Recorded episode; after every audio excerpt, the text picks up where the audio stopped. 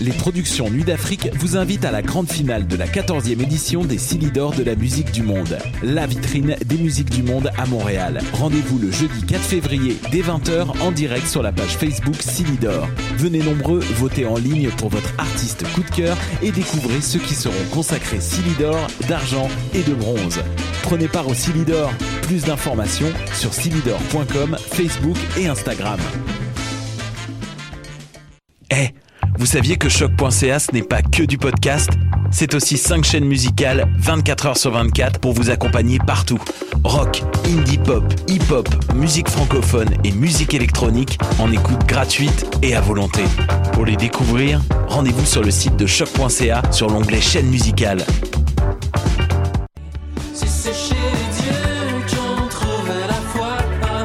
Salut, c'est Valence. Vous écoutez shot.ca.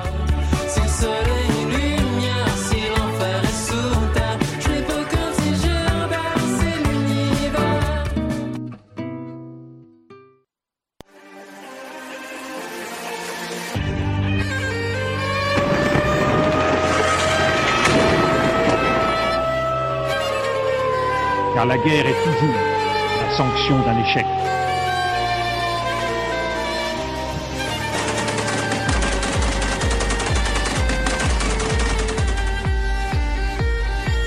On croit en notre capacité à construire ensemble un monde méga, monde méga. Bonjour à vous, chers auditeurs et auditrices. Vous êtes à l'écoute de Plein Feu, votre émission sur les conflits dans le monde. Cette semaine, on analyse un conflit qui perdure depuis de longs mois dans les frontières de la mer Méditerranée.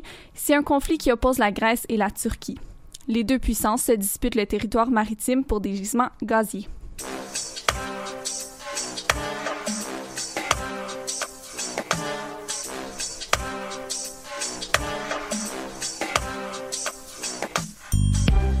Avant de plonger dans le vif du sujet, on vous rappelle que vous pouvez en tout temps interagir avec nous par l'intermédiaire du Facebook Live de l'émission ou en nous écrivant sur notre page Facebook. J'en profite également pour souhaiter la bienvenue à trois nouveaux membres de l'équipe, Cheyenne, Laetitia et Nicolas. C'est un plaisir de vous avoir avec nous pour cette 13e saison de Plein Feu. Sinon, nous avons toujours nos vétérans Laurence, Yonis et Sarah. Gabriel a dû nous quitter à la dernière minute, alors on le salue et on le remercie pour sa collaboration à plein feu. Moi-même, Eliane Gosselin co-animerai d'ailleurs cette saison avec Sarah et elle me formera à la régie. Cette semaine, on s'intéresse à une région qu'on traite trop peu souvent à plein feu. En fait, on s'en va sur la frontière de l'Europe où la Grèce et la Turquie se disputent des frontières maritimes en Méditerranée orientale pour l'exploitation d'hydrocarbures.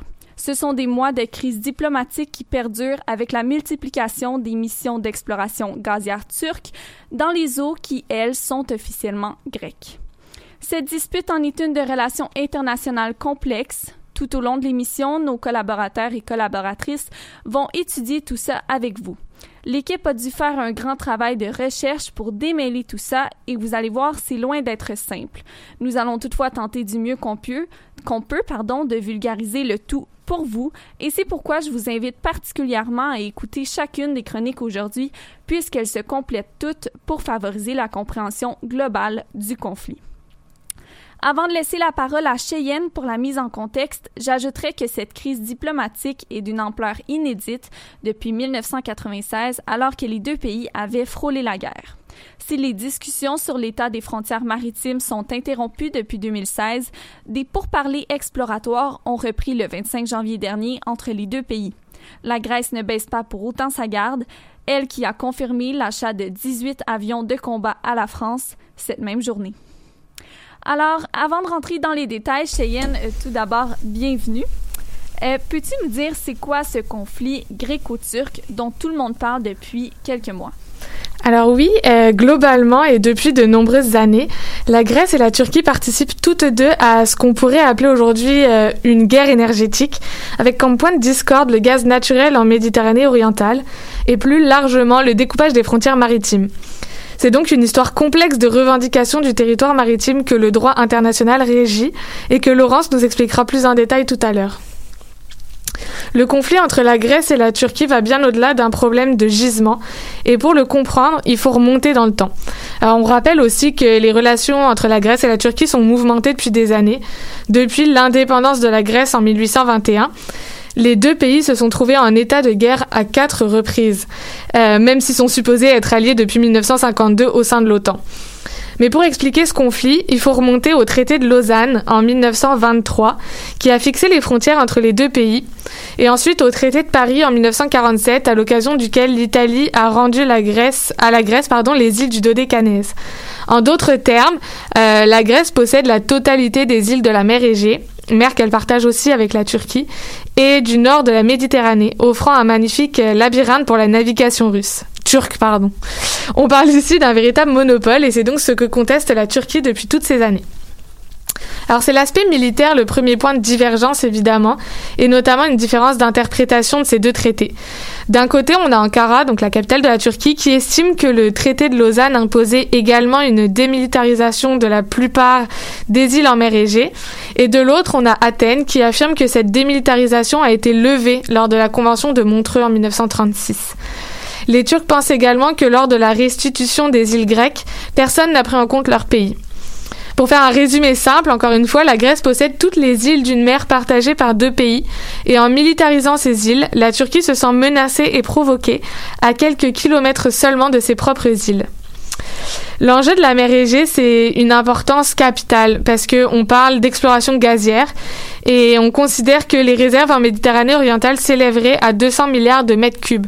Pour vous donner une idée, c'est un, petit peu moins qu'une piscine olympique, même si les chiffres sont encore discutés et qu'il est possible qu'il y en ait plus finalement.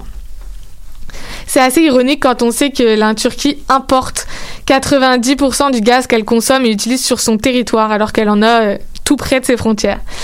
Et le pire, c'est que si la Grèce décidait d'appliquer le droit international à la lettre, la quasi-totalité de la mer Égée serait sous souveraineté grecque, y compris l'exploration éventuelle, et ce qui rendrait euh, le monopole d'autant plus important et la Turquie très très en colère. Ankara propose donc euh, une zone économique exclusive dont va également nous parler Laurence un peu plus tard. Et euh, si ce conflit-là il remonte à presque un siècle, pourquoi est-ce que c'est dans l'actualité aujourd'hui? Alors pourquoi on en parle aujourd'hui? Ben, c'est essentiellement parce que en août dernier, le président, turc Erdogan a envoyé une flotte militaire pour sonder les eaux euh, dans le but évidemment de commencer des travaux liés au gisement de gaz. Le navire sismique, comme on l'appelle, escorté de navires de guerre, avait pour objectif d'explorer les eaux au large de l'île grecque de Castellorisso, à 2 km seulement des côtes turques.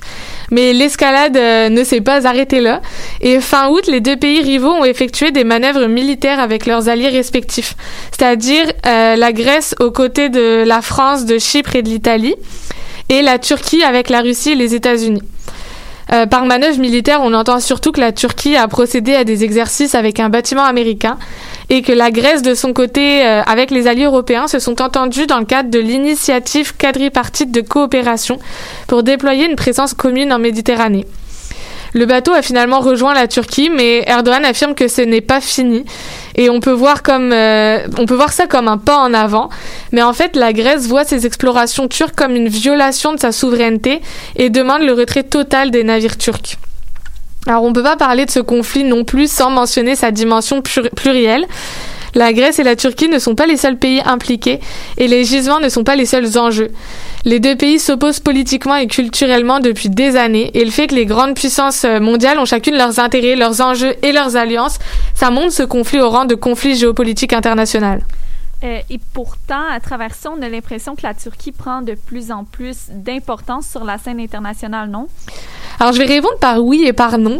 En fait, ce qui inquiète euh, l'Union européenne, c'est une potentielle montée en puissance d'Erdogan, qui est soupçonné euh, de ne pas simplement vouloir être autosuffisant en matière d'hydrocarbures. Mais pour prouver l'audace du président turc, on peut rappeler quand même que il a envoyé des drones en Syrie, en Libye ou dans la région du Haut-Karabakh, soutenant l'offensive de l'Azerbaïdjan. On parle là d'un pays dont l'importance est quand même moyenne, mais qui tient à distance les grandes puissances, euh, puisqu'Ankara a pu intervenir euh, dans le Haut-Karabakh sans représailles, ni des États-Unis, ni de la Russie. Ces propensions à l'autoritarisme, elles commencent à faire peur aux grandes puissances, oui, surtout à l'Union européenne, mais euh, elles l'isolent également de plus en plus au niveau international et le mettent en porte-à-faux. Donc pour résumer, Erdogan fait peur, mais perd à la fois le poids qu'il s'octroie lui-même, risquant toujours un peu plus un conflit international dont il serait probablement pas le vainqueur. Et pour conclure, c'est donc euh, un conflit géopolitique qui date pas d'hier et dont les impacts ne se limitent pas aux deux acteurs en jeu. C'est sans compter les conséquences d'une guerre sur l'Europe qui perdrait la Turquie comme alliée. Et ce mot est à prendre avec des pincettes, on s'entend. Mais on rappelle quand même que la Turquie a un pied dans le Moyen-Orient et est accusée par la France d'avoir augmenté sa présence militaire en Libye, ainsi que d'avoir réquisitionné des combattants djihadistes depuis la Syrie. Puis quant à l'impact de ce conflit sur la relation de la Turquie avec l'Union européenne, euh, Nicolas va plus nous en parler dans le prochain segment. Bon, ben super, merci beaucoup Cheyenne d'avoir mis la table pour cette mise en contexte. Excellente première participation à l'émission. On se tourne maintenant vers le reportage avec Nicolas qui va nous parler des relations Turquie-Union européenne. Salut à toi. Salut Eliane. Euh, Corrige-moi si je me trompe, mais ces relations n'ont rarement, si ce n'est jamais, été bonnes, c'est ça? Ouais, t'as bien raison, mais ces dernières semaines semblent faire mentir l'histoire puisque le président turc Erdogan s'est dit favorable à un apaisement des tensions avec la puissante Union européenne. Après la guerre des mots qui dure depuis plusieurs mois, Erdogan veut écrire une nouvelle page dans les relations entre la Turquie et l'Union européenne. Le pays tente le tout pour le tout à coup de lettres envoyées à Emmanuel Macron et de discussions prévues fin janvier avec la Grèce. Oui, la même Grèce avec qui la Turquie est en conflit depuis euh, l'été dernier. Mais ne vous y trompez pas, ceci n'est pas un apaisement. Du côté de l'Union européenne, le fond est légèrement différent de la forme, puisqu'en décembre, les pays membres euh, de l'Union européenne se sont réunis à Bruxelles pour décider d'imposer des sanctions à la Turquie pour ses actions illégales et agressives en Méditerranée. Plus concrètement, la principale sanction concerne l'interdiction de forage de la Turquie dans les eaux de Chypre. Mais la réalité, elle est tout autre parce que les 27 États membres ont donné à Joseph Borrell, le chef de la diplomatie européenne, jusqu'à mars pour proposer un rapport sur les instruments et les options possibles pour sévir contre la Turquie, incluant des mesures économiques et militaires. Et est-ce que ces sanctions, elles ont un réel poids sur la Turquie? Euh, je dirais que les sanctions c'est bien pour punir. Encore faut-il être euh, irréprochable. À vrai dire, elles perdent tout leur sens euh, quand on sait que l'Allemagne, un pays membre euh, un pays fondateur pardon de l'Union européenne, fournit la Turquie en armes. pour rappel, en 2009, le gouvernement allemand a conclu la vente de six sous-marins à la Turquie. Le premier de ces six sous-marins a été livré en décembre 2019 et l'objectif est d'en sortir un chaque année. C'est rassurant, hein Quelle bonne nouvelle. Alors un autre point important, la Turquie n'est pas membre de la convention Montego Bay, le socle du droit international maritime qui a été instauré en 1994. Cette absence euh, lui permet d'explorer davantage de zones maritimes qu'elle pourrait en ayant ratifié cette euh, convention. Finalement, les sanctions européennes n'ont que très peu d'impact sur la Russie. Et si l'Union européenne souhaite à tout prix imposer des sanctions malgré leur inefficacité, pourquoi la, Turquie cherche absolument à s'en rapprocher de l'Union? C'est une bonne question, euh, ça, Eliane. Déjà, la volonté de rapprochement de la Turquie vers l'Union européenne, elle n'est pas nouvelle. Ça, ça, remonte à 2005, donc il y a 16 ans. Euh, à cette époque-là, il y a une procédure d'adhésion de la Turquie à l'Union européenne qui a été lancée. Bon, pour l'instant, elle a mené nulle part. Et c'est drôle de se dire qu'il est plus simple de sortir de l'Union européenne en seulement 5 ans le Royaume-Uni, que d'y entrer en plus de 16 ans. Justement, le départ du Royaume-Uni est perçu comme une bonne nouvelle pour euh, Ankara. Pourtant, l'Union européenne juge que la Turquie n'est pas encore assez crédible pour intégrer le bloc. Alors elle espère un revirement de situation euh, sur sa vision de l'état de droit, parce que vous n'êtes pas sans savoir que l'emprisonnement des opposants, ah, ça correspond pas vraiment aux valeurs et aux principes de l'Union européenne. Mais pour Vaid Yusesoy, doctorant de l'Université de Montréal et spécialiste de la Turquie, le manque d'ouverture démocratique n'est pas la seule raison de cette hostilité concernant l'entrée de la Turquie au sein de l'Union européenne. On l'écoute il y a donc des voix contestataires au sein de l'Union européenne contre l'entrée de la Turquie dans l'Union européenne, parce qu'il s'agit euh, d'un pays musulman euh, dont la présence est quand même perçue comme étant une menace euh, fait, par certains partis politiques au sein de l'Union européenne. Il y a aussi la question des réfugiés. On parle à, peu près 7 millions de réfugiés L'autre raison d'une telle volonté de rejoindre le bloc européen est l'arrivée de Joe Biden à la tête des États-Unis. En réalité, elle joue un rôle primordial dans les relations euh, qu'entretient la Turquie avec le reste du monde. Euh, pendant ces quatre dernières années euh, passées aux côtés de Donald Trump, alors pour le meilleur et pour le pire, le président turc a bénéficié de nombreux passe-droits, notamment lors de l'invasion de la Syrie par la Turquie fin 2019. Pour être honnête, le gouvernement turc craint tout simplement que l'arrivée d'une administration euh, démocrate, celle de Joe Biden, rime avec le retour des sanctions. Mais pour notre doctorant, tout ça, euh, ça pourrait être évité. En fait, il va y avoir une sorte de rééquilibrage de deux côtés. Donc, d'une part, en fait, la Turquie est obligée alors, de garder sa relation cordiale avec les États-Unis. Et d'autre part, en fait, Biden a tout intérêt que la Turquie euh, alors, ne se garde pas vraiment dans la sphère d'influence de la Russie. Aujourd'hui, le principal levier dont disposent les États-Unis serait l'économie, mais l'Amérique peut également faire pression sur l'Union européenne. J'ai donc une question pour Monsieur Youssesoy. Est-ce qu'il risque d'y avoir des tensions entre les États-Unis et l'Union européenne sur la question turque? C'est pas envisageable parce que, donc, faut pas oublier euh, qu'il y a des intérêts très divergents dans les régions euh, de l'Union européenne, surtout en Libye, surtout en Syrie, euh, avec la Turquie.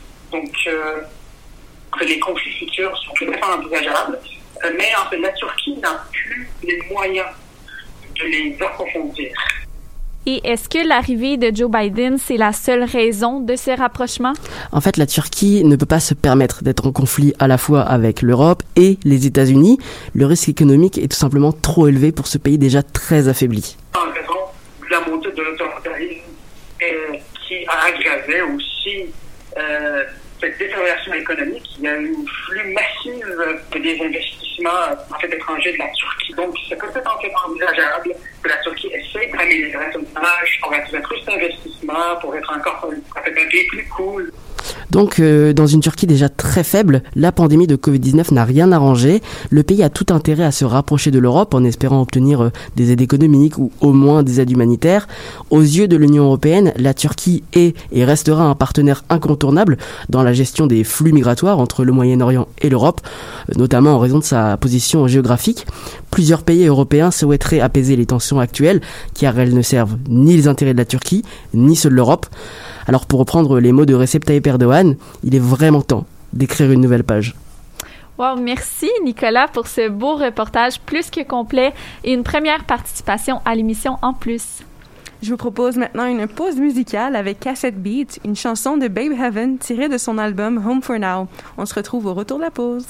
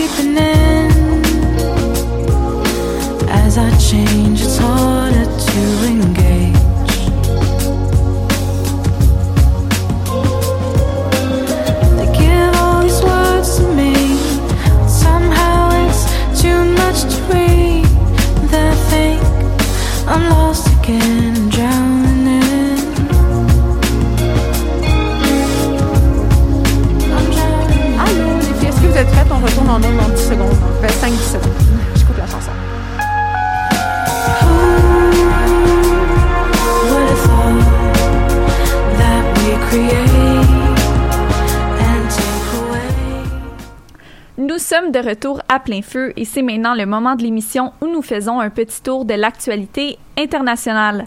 Voici donc vos nouvelles. Samedi, le président du Venezuela, Nicolas Maduro, a appelé à tourner la page avec les États-Unis suite à l'investiture du 46e président américain, Joe Biden. Maduro a déclaré être prêt à faire preuve de respect mutuel et de dialogue. Les relations entre les deux pays sont pour le moins tendues pourtant, notamment car les États-Unis, comme une cinquantaine d'autres pays, avaient reconnu l'opposant de Maduro, Juan Guaido, comme président intérim du pays après des élections contestées en 2018. En 2019, les États-Unis avaient également placé un embargo sur le pétrole du Venezuela suite au conflit diplomatique pardon, qui perdurait entre les deux gouvernements. Le 21 janvier dernier, Bagdad a été le lieu d'un double attentat ayant fait au moins une trentaine de morts et plus d'une centaine de blessés. L'État islamique a revendiqué cette attaque qui s'est perpétrée dans un marché occupé de Bagdad. Cela faisait trois ans qu'une attaque dans un tel lieu urbain n'avait pas eu lieu en Irak. Selon des analystes, un tel assaut devait être prévu et organisé, et cela démontre les lacunes des systèmes irakiens pour prévenir les attaques djihadistes. Et finalement, le 14 janvier dernier se tenait une élection présidentielle en Ouganda, pays d'Afrique de l'Est. Le président sortant a été réélu pour un sixième mandat. Il s'agit de Yoweri Museveni. Les résultats ont été fortement critiqués par l'opposition et le peuple lui-même. D'ailleurs, la veille de l'élection, le gouvernement avait bloqué tout accès aux réseaux sociaux et à ce jour, les plateformes de Facebook, WhatsApp et Twitter sont toujours bloquées. L'opposant Bobby Wine, tant qu'à lui, s'était vu assigner des militaires devant son domicile, soi-disant pour sa protection. Cette initiative a toutefois été reconnue comme anticonstitutionnelle et l'assignation des forces armées a finalement été levée lundi. C'est ce qui met fin à vos nouvelles.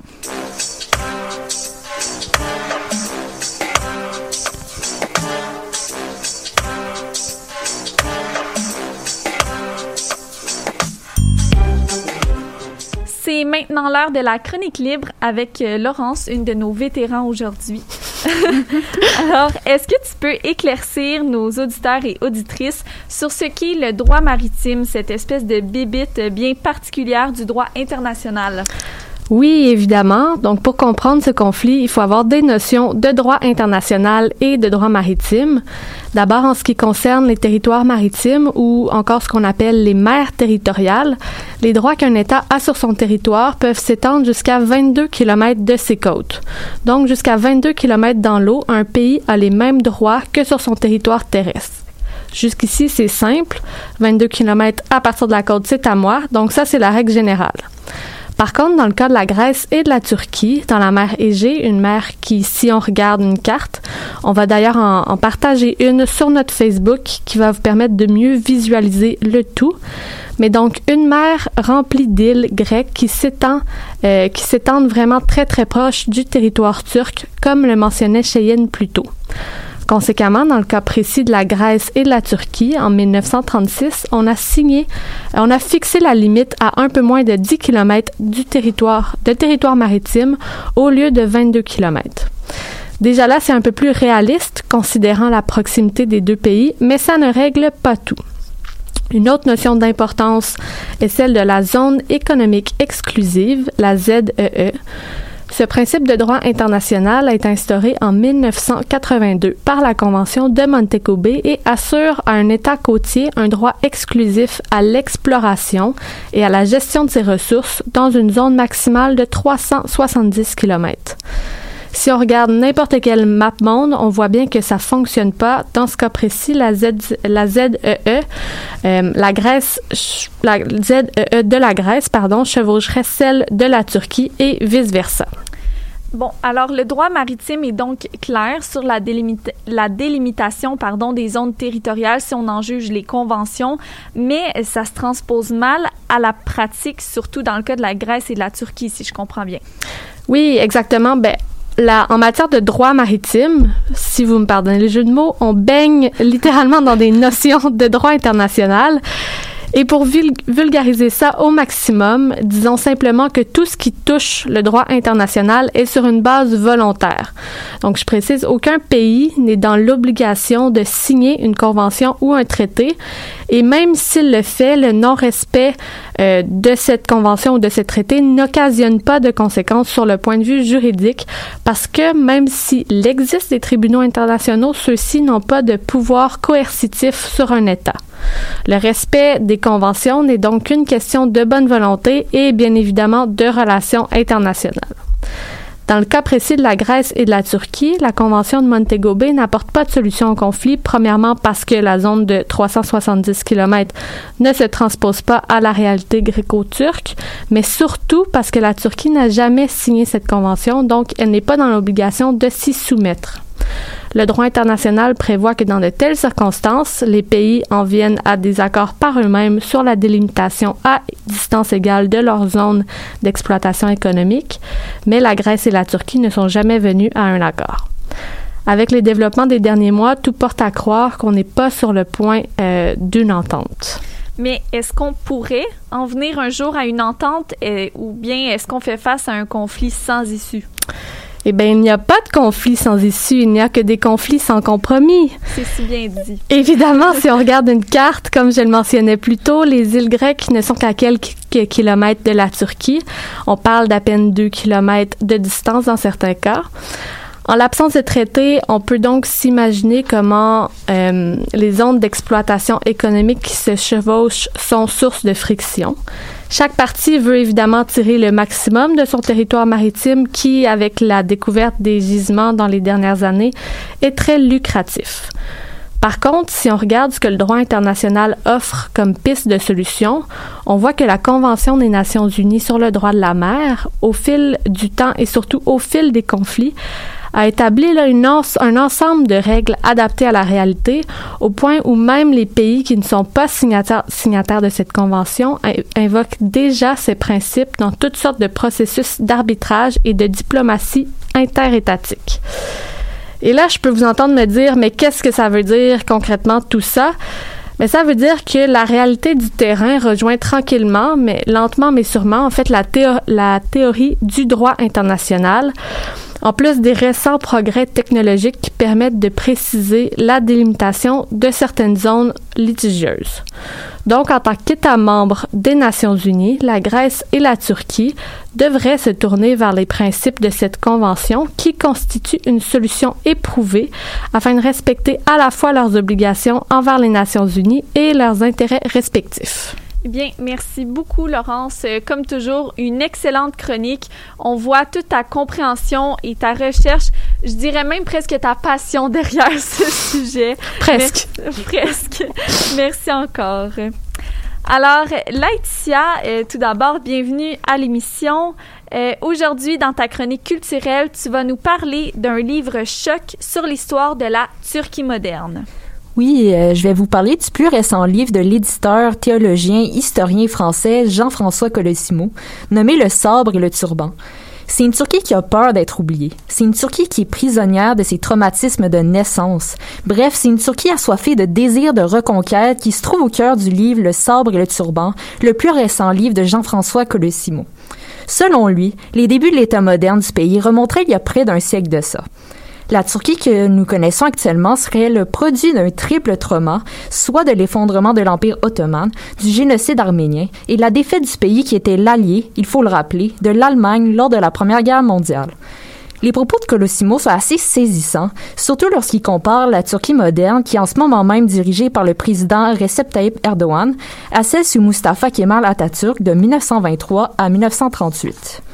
Et euh, quel lien l'auteur fait avec euh, Mustafa Kemal Atatürk et le président actuel de la Turquie? Ben, en fait, selon l'auteur spécialiste des religions, Erdogan poursuivrait apparemment le même but impérial que Atatürk avait le siècle précédent. Aux yeux de Colosimo, les deux formeraient même un duo, un duo bien particulier puisqu'il y a huit décennies qui séparent les deux règnes. Un autre point important qui relève dans son livre est la continuité du nationalisme religieux. Pour mieux expliquer sa pensée, en entrevue avec l'Express, Colosimo a dit, et je cite, Ce n'est pas le moteur du nationalisme religieux qui change, mais la formule du carburant Kemal nationalise l'islam là où Erdogan islamise la nation. Les Français ont tendance à associer Atatürk à la bonne Turquie, qui incarne le progrès et l'occidentalisme, tandis que la figure du président turc actuel est associée à la tradition, à la religion, au pays islamisé. Mais pour Colosimo, nous faisons face à une seule Turquie, celle qui a une identité incertaine, celle qui cherche à faire peur et qui a peur d'elle-même car elle n'a pas de fondement. La transformation de l'ex-basilique Sainte-Sophie d'Istanbul en mosquée lors du mois de juillet 2020 est un point culminant dans, dans la révolution religieuse d'Erdogan, selon Radio-Canada. En 1934, lorsque Atatürk était au pouvoir, il a fait adopter un décret qui a permis de transformer l'ancienne basilique en, euh, en un musée. Pardon. Mais ce décret a été contesté pendant 15 ans puisqu'on le jugeait illégal. C'est vraiment intéressant. Et euh, comment les gens ont réagi lorsque le livre a finalement été publié? Même si son livre a été publié le 3 décembre 2020, il y a à peine un mois et demi, Jean-François Colosimo a été invité sur plusieurs plateaux de télévision en France, dont France Inter, Sud Radio et RT France. Il a aussi fait plusieurs entrevues avec des médias écrits français, dont l'Express, le Télégramme, le Causeur, l'Opinion indépendante. Quant au lecteur, je te dirais que les mots révélateurs et choquants décrivent assez bien leur lecture. Pour certains même, le livre de Jean-François Colosimo est, comme tu l'as dit Eliane au début, un livre choc, voire même un portrait glaçant sur l'histoire de la Turquie moderne, puisque l'auteur décrit avec force la continuité entre Kemal et Erdogan. Et est-ce que certains ou certaines ont été déçus par cette lecture?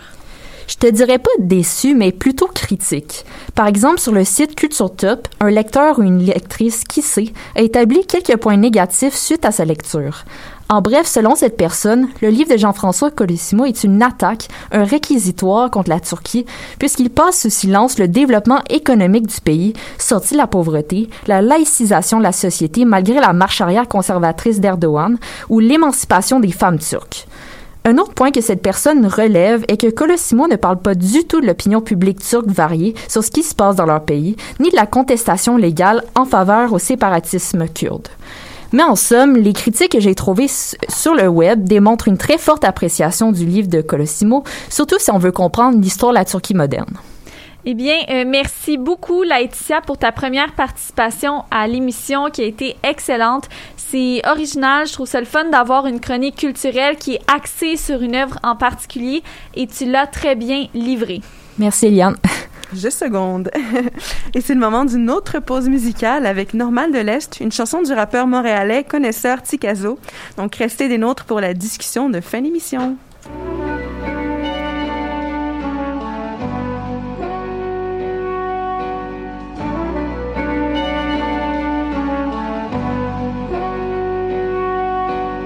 L'enfer est vide à ce qui paraît, sont tous à MTL. C'est là où je réside, né entouré de ces briques écorche nos ailes, perdues du luxe dans nos rues. On se bat pour le luxe et gris en permanence. Pour s'en sortir, faut être assidu. Je bague même les résidus de la balance. J'ai rien perdu à part des connaissances. Beaucoup tendu à une sentence, quelques moments tendus, mais j'ai pas vécu tant dur. Les séquelles de notre vécu nous rendent l'esprit tordu, tous rendus détestables. Ici t'es soit le fuck ou t'es le cocu. Le respect vient quand personne trouve que t'es cave. La peur est installée quand tu fais le fou et que personne n'ose que t'es grave. Certains ont juste hâte de mourir, donnant l'impression d'être brave. Je dis, vont arrêter d'être talk dès quelqu'un leur donnera du love. C'est ta vraie nature qui l'emporte. Quand c'est dans l'ADN, c'est la rue ou la mort. Que ce soit les hausses, les fraudes bancaires ou la drogue. On déteste recevoir des ordres. Tu m'en fais des blagues avec le plug de ton plug. On aime floss, ça paraît tout de suite quand on débloque un corps. Bah MTL. Je te parle de. Montréal. Dans mon l'aile, on dit normal de laisse et laisse faire ton show business. Ici, chaque secteur a ses propres vedettes. Les gens de rue qui nous ont quittés ou qui prévoient ce jet. Après un com, object comment on se comporte. Viens, observe nos stress et nos gains, nos pertes, nos gloires et nos guerres. À Montréal, à Montréal, à Montréal.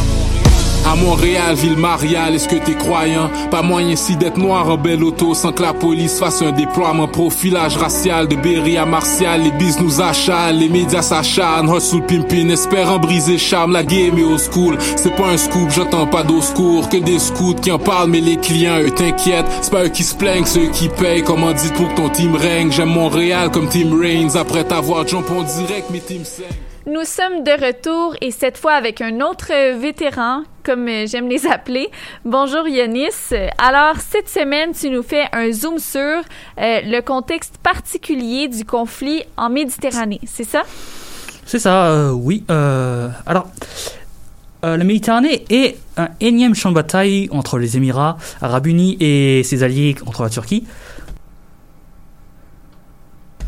Cette dernière pointe du doigt un groupe de cinq pays que son ministre des Affaires étrangères a appelé une alliance du en mai dernier. Cette alliance inclut les Émirats arabes unis, l'Égypte, la France, euh, la Grèce et Chypre.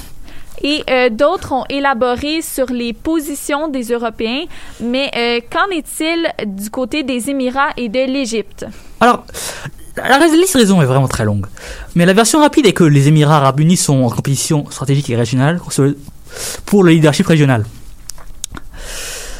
Tout, oui, les tout petits mais richissimes Émirats cherchent à s'établir comme leader du Moyen-Orient sunnite avec un projet de support au régime autoritaire qui, pour, qui pourrait leur servir de défense contre l'islam politique et les frères musulmans qui constituent une menace pour la monarchie du Golfe. Un de ces régimes est l'Égypte du, mar- du maréchal Al-Sisi. En effet, le pays le plus peuplé du monde arabe reçoit des aides énormes venues du Golfe tout en menant une guerre sans merci contre les frères musulmans. Et euh, c'est quoi le rapport avec la Turquie? Eh bien, l'AKP, qui est le parti au pouvoir en Turquie, est un parti islamiste, issu de la mouvance musulmans, et donc naturellement opposé aux, ambitions émiraties. La Turquie souhaite également se positionner en leader du monde sunnite en soutenant des régimes qui vont lui être redevables ou inféodés. Et euh, tu nous décris un véritable affrontement régional, mais est-ce qu'il y a véritablement des combats armés? Bien, oui, oui. Aucun des deux camps décide à avoir recours à la violence dans le cadre de cette guerre froide. On le voit par exemple en Somalie, où les services de renseignement et l'armée, qui ont des sponsors différents, se sont battus entre eux. Ou en Libye, où on voit des milices pro-turques combattre des milices euh, soutenues par les Émiratis, qui parfois incluent des mercenaires soudanais. Et euh, les, les alliés de la Turquie dans ce conflit, euh, c'est qui?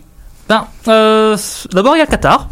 Le Qatar qui jusqu'à récemment était au banc des, des monarchies du Golfe pour son support stratégique aux frères musulmans et au mouvement de contestation du, mouvement, du printemps arabe dans sa propre quête d'influence dans la région. Et plus probablement, il y a le Pakistan. Le Pakistan qui est un allié historique des talibans afghans, des États-Unis, la Chine, tout en, tout en même temps, bien sûr, et de l'Arabie Saoudite, un autre adversaire de, de la Turquie. C'est vraiment intéressant quand on constate que la Turquie est l'allié d'un pays, donc le Pakistan, qui lui a des alliés qui font les, qui sont en fait les ennemis de la Turquie. Bref, on voit toute la complexité des relations internationales.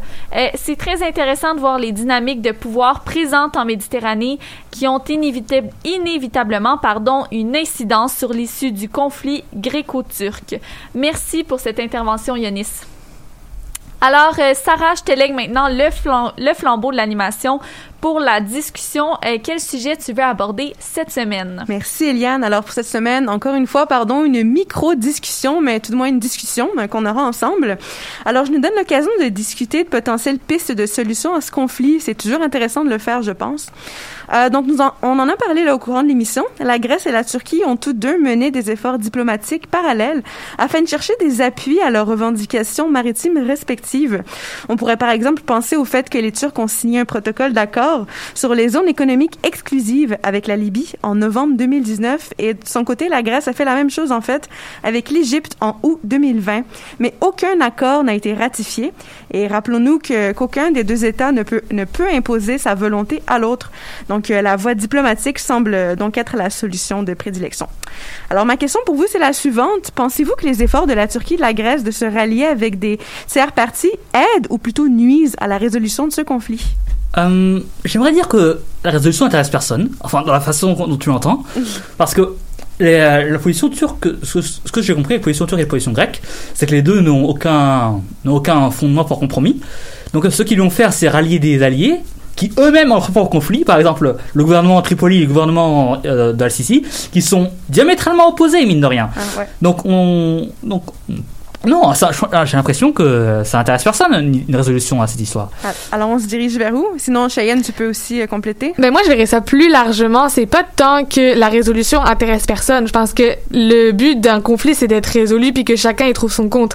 Par contre, euh, là où j'irais euh, dans ton sens, c'est que oui, les alliés chaque partie se fait des alliés, pas forcément pour euh, la résolution du conflit, mais plus pour une résolution internationale dans les intérêts. Chacun, chacun a ses intérêts dans cet endroit-là, chacun a ses intérêts euh, plus larges ou régionaux.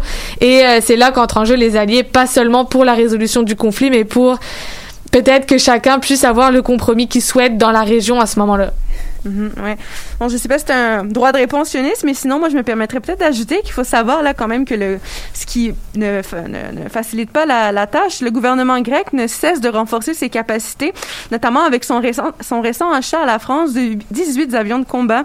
Puis ça, en fait, c'était euh, la journée même là, comme Lina le disait en introduction, euh, du 25 janvier, journée où les discussions en fait euh, diplomatiques ont repris.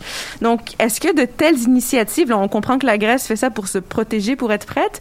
Est-ce que ça mine quand même une possibilité là, de résolution? Encore une fois, s'il y a vraiment une volonté de résolution, on le saurait. Pardon. Mais, euh, euh, comment dire? Oh, À part ça, honnêtement, euh, je sais pas. Parce que dire qu'un conflit est là pour être résolu, je pense que c'est un peu une idée fallacieuse dans la mesure où, euh, si on voit le, le monde de façon, comment on appelle, la- la perso- d'après la perspective réaliste, on se dit que les États sont, sont, sont, sont en conflit constant, enfin en compétition constante.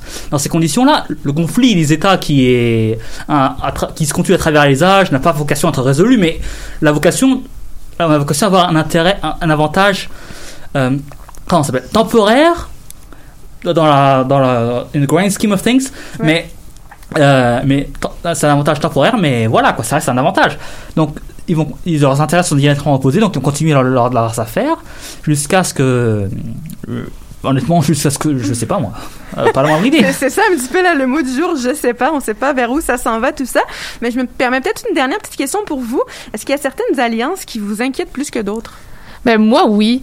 Ben les alliances, globalement, le terme alliance m'inquiète quand même parce que quand on parle de conflit international et qu'on parle d'alliance, euh, c'est pas anodin. Là, on n'est pas en train de se dire, ok, je vais l'aider, euh, je vais le soutenir. Là, on, chacun y voit encore une fois son intérêt, puis chacun fait ses alliances en fonction des intérêts qu'il a et pas en fonction de l'intérêt de quelqu'un d'autre. C'est pas un acte altruiste que de s'allier à la Grèce ou à la Turquie. l'Union européenne a besoin de de la Turquie autant que la Turquie a besoin de l'Union européenne et c'est pareil pour la Grèce. C'est euh, une espèce de, de connivence internationale. Chacun a besoin de l'autre et c'est pour ça qu'on appelle ça des alliances. Mais il y a rien d'altruiste là-dedans. On n'est pas en train de faire des dons à une association caritative. Younes Ah. qui lève les bras. Euh, J'ai envie de dire, ben oui, mais euh, en tant que Canadien, ce qui, ce qui m'inquiète personnellement, c'est c'est pas tant les Turcs. Les Turcs, les Turcs j'ai l'impression qu'on les connaît, on sait ce que, on sait ce qu'ils veulent, on a une idée de voilà. Ce qui m'inquiète personnellement, c'est les Émiratis, parce que ce sont, des, ce sont des gens qui ont une volonté très importante de d'imposer leurs règles, et ils sont très fins pour, pour le faire, mine de rien. Donc, toutes ces ventes d'armes et compagnie là, ce ne sont pas, ce sont, par exemple des, des moyens de, s'acheter de la bonne volonté dans, la- dans la chancellerie. Donc, j'ai envie de dire que le diable qu'on connaît, qu'on qu'on- qu'on- connaît, qu'on connaît, qu'on connaît est moins dangereux que le diable qu'on connaît pas. Bah, les États-Unis et, euh, et l'Union européenne sont tout autant des diables que les Émiratis. Bon. Ils sont... Non, non, non. Et ils ont, ils ont leur pourrait pouvoir, pas- là- Non. ils ont le pouvoir dans la zone aussi. Là, attention. Hein. En tant que, en tant que, voilà, bah, c'est, très, la c'est une question de la perspective. C'est une question de perspective. Et je, c'est pour ça que je dis en tant que Canadien, parce que personnellement, parce que la- l'inquiétude n'est pas tant, n'est pas, n'est, n'est pas tant que, que, que l'un ou l'autre réussisse, mais que, l'insta- mais que la région devienne instable et que ça commence à venir des ennuis pour tout le monde en fait. Et dans ces conditions-là, ce qui est, ce qui est inquiétant, c'est, c'est pas tant, c'est pas tant le diable, c'est, c'est pas tant les Turcs qui, qui ont leurs ambitions qu'on connaît très bien, mais c'est, mais c'est ceux qui ont, qui ont peur de rien pour, ré- pour cham- chambouler un peu leur établi. Alors, je vais devoir te couper ici, malheureusement, Younes, parce qu'il faut conclure l'émission. Mais écoutez, c'est une discussion qui va assurément se, se continuer off euh, onde. Alors, euh, je vous laisse ici. Merci euh, de votre participation. Merci beaucoup, Sarah. Merci, Yanis et Cheyenne pour la discussion. Alors, c'est ce qui conclut l'émission d'aujourd'hui. Merci beaucoup d'avoir été des nôtres et on se retrouve le 11 février prochain. Merci et bonne journée.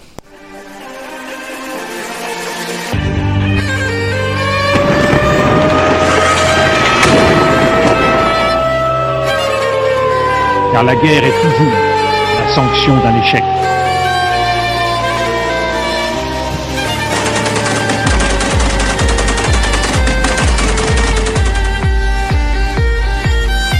Croit en notre capacité à construire ensemble un monde méga.